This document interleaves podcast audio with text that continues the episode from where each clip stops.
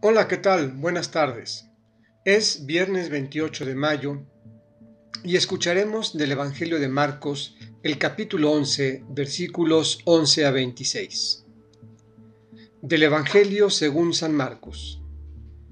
Después de haber sido aclamado por la multitud, Jesús entró en Jerusalén, fue al templo y miró todo lo que en él sucedía, pero como ya era tarde, se marchó a Betania con los doce. Al día siguiente, cuando salieron de Betania, sintió hambre. Viendo a lo lejos una higuera con hojas, Jesús se acercó a ver si encontraba higos. Pero al llegar solo encontró hojas, pues no era tiempo de higos. Entonces le dijo a la higuera, que nunca jamás coma nadie frutos de ti. Y sus discípulos lo estaban oyendo. Cuando llegaron a Jerusalén, entró en el templo y se puso a arrojar de ahí a los que vendían y compraban. Volcó las mesas de los que cambiaban dinero y los puestos de los que vendían palomas, y no dejaba que nadie cruzara por el templo cargando cosas. Luego se puso a enseñar a la gente, diciéndoles, ¿acaso no está escrito, mi casa será casa de oración para todos los pueblos? Pero ustedes la han convertido en una cueva de ladrones. Los sumos sacerdotes y los escribas se enteraron de esto y buscaban la forma de matarlo, pero le tenían miedo porque todo el mundo estaba asombrado de sus enseñanzas. Cuando atardeció, Jesús y los suyos salieron de la ciudad. A la mañana siguiente, cuando pasaban junto a la higuera, vieron que estaba seca hasta la raíz.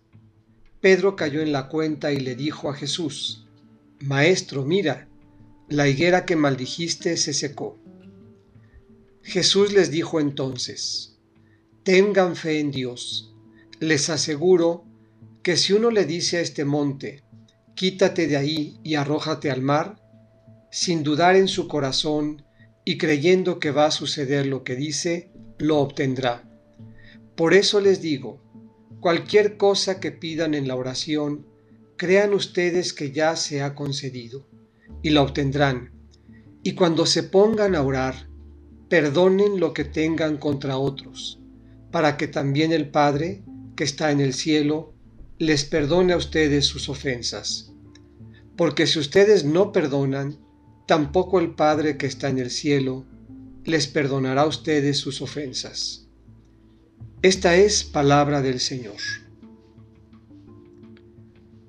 Tener fe, no dudar y creer.